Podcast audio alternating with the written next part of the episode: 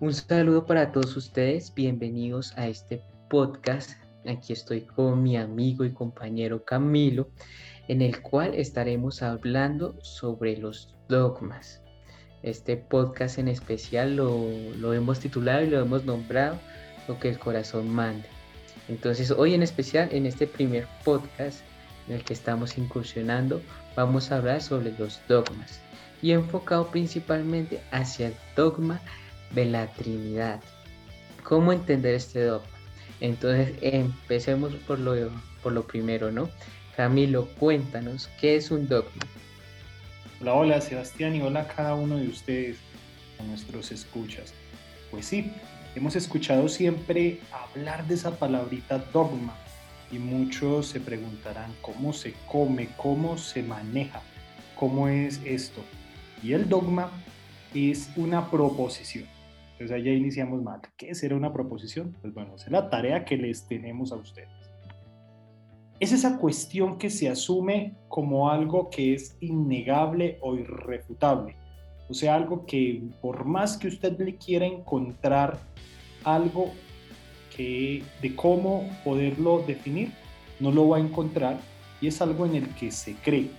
Entonces, son esos postulados que se rigen dentro de una religión, una doctrina, una ciencia o un sistema. Y el fundamento del dogma o de estos principios irrefutables no están sujetos a discusión o a, o a cuestionamientos. Queda así, Sebastián, es algo que eh, no tiene demostración o que así la tenga, no importa, porque es algo en lo que usted cree. Más desmenuzadito, el dogma para nosotros en la iglesia es aquello a lo cual seguimos y creemos basados en nuestra fe. Por eso hoy vamos a hablar del dogma de la Santísima Trinidad, que es algo tan difícil de entender por el contenido que tiene. Sí, Camilo, entiendo, pero voy a desmenuzar todavía un poquito más para estar más claros, ¿no? Porque ¿cómo así que no podemos refutar algo? ¿Cómo así que no podemos poner en duda algo? Y aquí creo que es importante, Camilo, mencionar, y, bueno, esto también se da para la ontología, que en ciertos casos esto se mira a través y a la luz de los ojos de la fe, ¿no?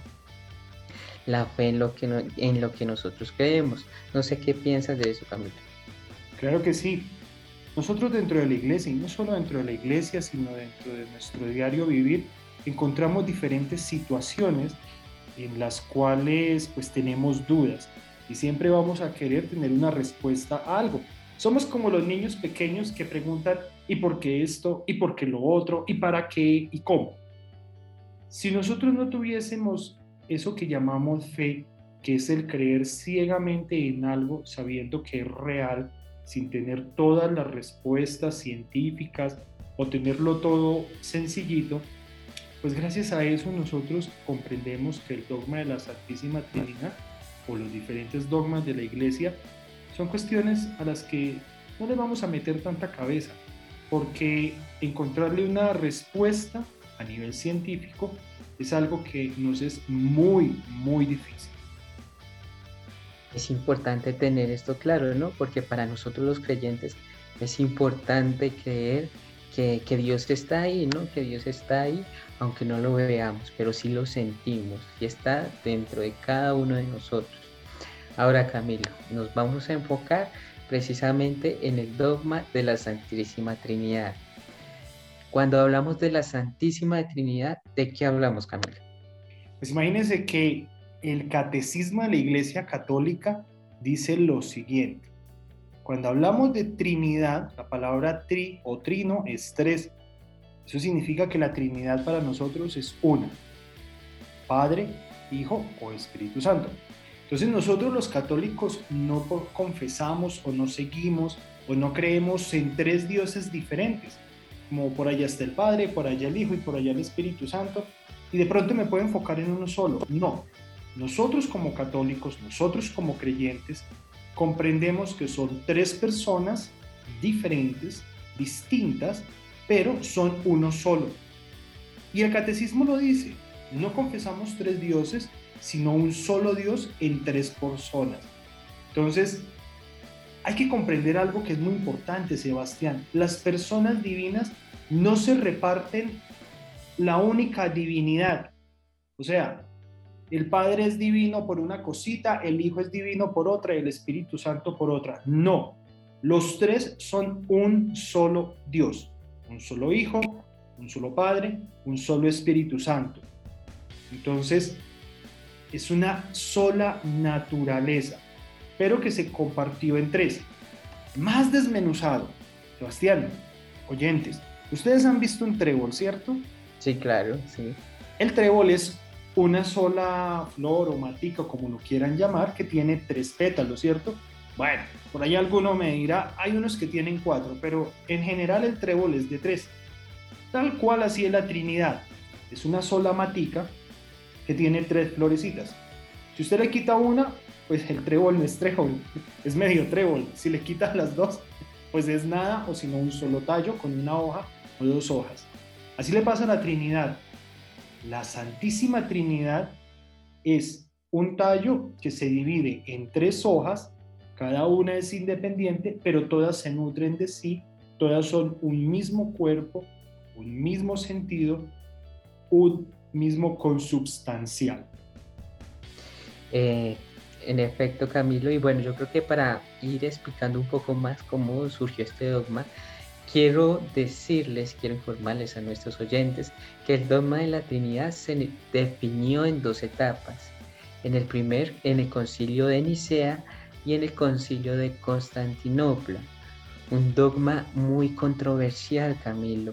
Y bueno, ya hablaste de las tres personas, hablamos de Dios Padre, del Dios Hijo y del Dios Espíritu Santo. Esas tres personas que constituyen un solo Dios. Pero digamos que, o, yo lo veo de esa manera, ¿no? Es entendible entender el tema del Hijo, porque es Jesús y bueno, tenemos la viva imagen de que, de, de que Jesús fue actuando, ¿no? Por medio de Dios a través de su tiempo. Pero por lo que he leído, es difícil entender el Espíritu Santo. ¿Por qué? Desafortunadamente, eh, y esa es una preocupación de la iglesia, que como decía Sebastián, inició con el concilio de Nicea en el año 325 después de Cristo, y podría decirse que finalizó con Constantinopla y que finalmente en el concilio de Calcedonia en el 451 se reconoce al Espíritu Santo. Entonces, sabemos que el Padre es desde la eternidad, que Dios Hijo también está desde la eternidad, pero que llegó en un momento específico de la historia de la humanidad y que el Espíritu Santo también es, un, es Dios que está desde la eternidad, pero que obviamente bajó o se presentó o fue eh, visto luego de la ascensión del Señor a los cielos, todo este proceso del Pentecostés y demás. El Espíritu Santo siempre ha sido como ese relegado, como ese dejado. Quiero que nos imaginemos nuevamente el trébol. El trébol nace con sus tres hojitas. Así nació Dios, que ni siquiera nació. Así es Dios. Dios es, no fue. Es, un verbo en infinitivo que se continúa. El momento de la venida del Espíritu Santo es importante en la iglesia porque es aquel que viene a encender los corazones luego de la ida de Jesús. La historia de la Sagrada Escritura cuenta que el pueblo, específicamente los apóstoles y los seguidores de Jesús de esta primera comunidad cristiana, se encontraban en una gran convulsión por el mismo hecho de que Jesús había muerto eh, y no sabían qué hacer. Jesús se les presenta primero a las mujeres, luego a los apóstoles, y luego de esto vienen unas presentaciones, por así decirse, o unas manifestaciones de Jesús en el transcurso del tiempo. ¿Cuánto dura este tiempo? 50 días, que son el Pentecostés. Cuando Jesús dice, bueno, mis queridos, ya me tengo que ir, este cuento se acabó, yo ya no tengo que hacer nada porque todo lo enseñé, deja algo que es muy importante importante y es su espíritu. Y por ello en Pentecostés la efusión del espíritu es aquella representación que se nos da. La encontramos como una paloma, pero ojo, Dios Padre no es ese viejito de barba, Dios Hijo no es Jesús, ese joven de barba, y Dios Espíritu Santo no es esa palomita buena onda como algunos dicen. No, Dios Padre, Dios Hijo y Dios Espíritu Santo son uno mismo, Sebastián. Es como tener tres copias de Sebastián o tres copias de Camilo o tres copias de ti Carlos o de ti Elkin o de cada uno de los que nos están escuchando. Son tres copias auténticas que se presentaron en su momento, pero que para los primeros cristianos era necesario que se le manifestaran de diversa forma y si no como que, wait, wait, wait. Es como cuando uno tiene amigos gemelos, y no sé si te ha pasado, Sebastián, o a cada uno de ustedes allá en su casa, que tiene amigos gemelos o trillizos, y uno se los encuentra y como, ¿qué hubo? ¿Usted es Pepito? No, no, no, yo soy Juan. Venga, pero es que usted, pero ¿cómo así? Y empieza uno a confundirse. Son parecidos, cada uno tiene una independencia, pero nacen de una misma mamá, de un mismo papá y demás. Así es la Trinidad, grosso modo, para entenderlo un poquito más. Sí, así hablamos, yo digo, de, las alegorías, de, de, las distintas maneras de representar a Dios Padre, a Dios Hijo y a Dios Espíritu Santo. Pues porque por ahí coloquialmente recuerdo pues una película donde representaban precisamente a Jesús, al Espíritu Santo, no sé si recuerdas Camilo, como una persona llena de luz. Claro que sí. Llena de luz. Entonces, y, y a Dios como Dios Padre y Dios Madre, ¿no? Y Jesús pues en su imagen, ¿no? En una persona joven yo digo, este actuar de estas tres personas está desde el principio, Camilo, y está muy claro y, es evidente en la Biblia. ¿Por qué? Porque recuerdo entonces la concepción de, María, de Jesús, perdón. ¿Por qué? Porque Dios envía el Espíritu Santo y el Espíritu Santo se posa sobre María y ahí vemos el tema de la concepción, ¿no? Yo le dijo, eh, eh, se me hace semejanza como a ese power que tiene Jesús, ese, ese Espíritu Santo que le da ese poder, ¿no? Ese ánimo de, seguir, ese ánimo de avanzar. Inclusive eh, aparece en su concepción y vuelve a aparecer en su bautismo precisamente para darle esa luz y que es guía. Y posteriormente nos lo deja a nosotros, como ya lo mencionaste, en Pentecostés. Claro, hay algo muy complejo en este dogma y es lo siguiente. Para nosotros es más fácil como humanos acercarnos a Jesús porque Él fue hombre. Él tiene la naturaleza divina y la naturaleza humana, pero es un mismo Dios. Jesús está desde la eternidad con el Padre y el Espíritu Santo. Jesús, cuando nace, cuando es concebido, inicia ese periodo o esa etapa de su humanidad y él sabe que es Dios, se reconoce como Dios, pero permite que Dios, o sea, él mismo representado en el Padre y en el Espíritu Santo, vengan a él, se manifiesten y esa manifestación se va dando en el día a día de Jesús y en los momentos de evangelización, en los momentos de caminar, en los momentos con los que compartía con el pueblo. Esto es boom, esto es como una bomba a la cabeza al comprender, pero si este hombre, o sea Jesús, era hombre, ¿por qué también es Dios? Pero ¿por qué el Espíritu Santo vino y concibió en María, pero después se le presentó, como decías, en el bautismo, pero después viene? Lo que pasa es que cada una de las tres personas de la Trinidad, de Dios, van actuando constantemente. Son ese símbolo de la eternidad, son ese símbolo de lo continuo. Bueno, Camilo, aquí me surge un interrogante y bueno, ya vamos como concretando varias ideas, pero es algo que, que he leído y que bueno, que surgió en su tiempo y que se preguntaron muchos, muchas personas y es la individualidad de cada Dios. ¿Por qué? Porque, por ejemplo, dice, dicen, ¿por qué es un Dios trino si, por ejemplo, Jesús habla con Dios y Dios manda al Espíritu Santo? O sea, son tres personas distintas, pero yo lo asemejo como, como un equipo, ¿no? Si bien todos tienen diferente actuar, son como un equipo que actúan en un mismo pensamiento, ¿no?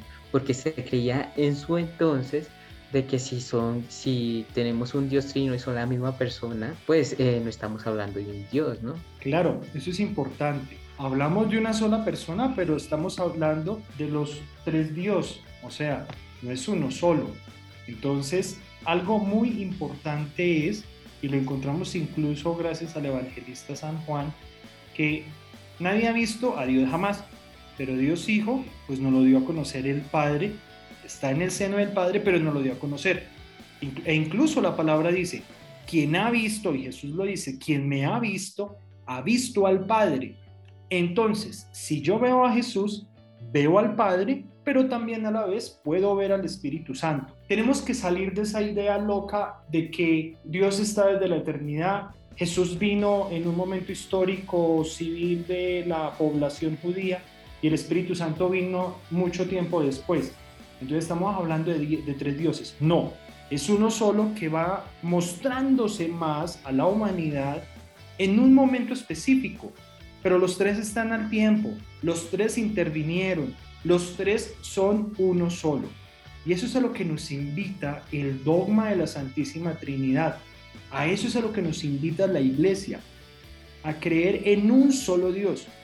Lo repito, Sebastián, se nos facilita es más fácil hablar con Jesús. Pero si yo hablo con Jesús, estoy hablando con el Padre. Si yo hablo con el Padre, estoy hablando con el Espíritu Santo. Si hablo con el Espíritu Santo, hablo con Dios Padre y con Dios Hijo. Por ello, no está mal pedirle solamente a Jesús. También debo pedirle a Dios Padre. También debo pedirle a Dios Espíritu Santo. O para hacerlo más general, Señor o oh Dios, te pido y eso es a lo que todo esto nos invita siempre, nos exhorta, nos lleva a generar este debate que podríamos creer que se ha acabado, pero no lo es. Muchísimos santos han hablado de ello. San Agustín de Hipona, Santo Tomás de Aquino. Muchos de los cristianos se han roto la cabeza para comprenderlo. Pero que hoy nos quede muy en claro en este podcast lo siguiente, Sebastián. Dios Trino es Padre, Hijo y Espíritu Santo. Tres personas distintas, un solo Dios. Algunos se acordarán del catecismo astete, de lo que estoy diciendo. Pues eso, así de sencillo, no es nada más. Si yo creo en uno, veo al otro, veo al otro, creo en los tres. No se separan, no los separemos. Si le pedimos al uno, estamos pidiendo a los otros dos. Bueno, Camilo, y ya para finalizar, que se nos quede claro entonces a modo de conclusión, dogma es algo que no podemos poner en duda, pero que podemos ver y podemos leer a través de la fe, de los ojos de la fe. Sí. Si estamos apoyados en esa fe, en esa fe, en esa fe en Dios, creemos. Segundo, el dogma de la Trinidad habla de un Dios Padre, de un Dios Hijo y de un Dios Espíritu Santo. Tres personas, un solo Dios, que conforman un equipo, ¿no? Así es. Como digo, los tres tienen distintas cualidades, pero coloquialmente los tres hablan el mismo idioma, ¿verdad? Claro que sí, así es. Pues bueno, Sebastián, esto ha sido por hoy. Creo que hemos explicado de una forma relativamente sencilla lo que significa este dogma, lo que significa la misma palabra dogma. Pues bueno, los invitamos a una siguiente entrega en donde hablaremos de diferentes cuestiones de la religión. Bueno, Camilo, y bueno, aquí finalizamos este podcast, el cual hemos bautizado el corazón mande.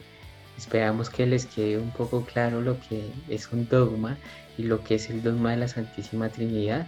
Estaremos pues en una próxima ocasión.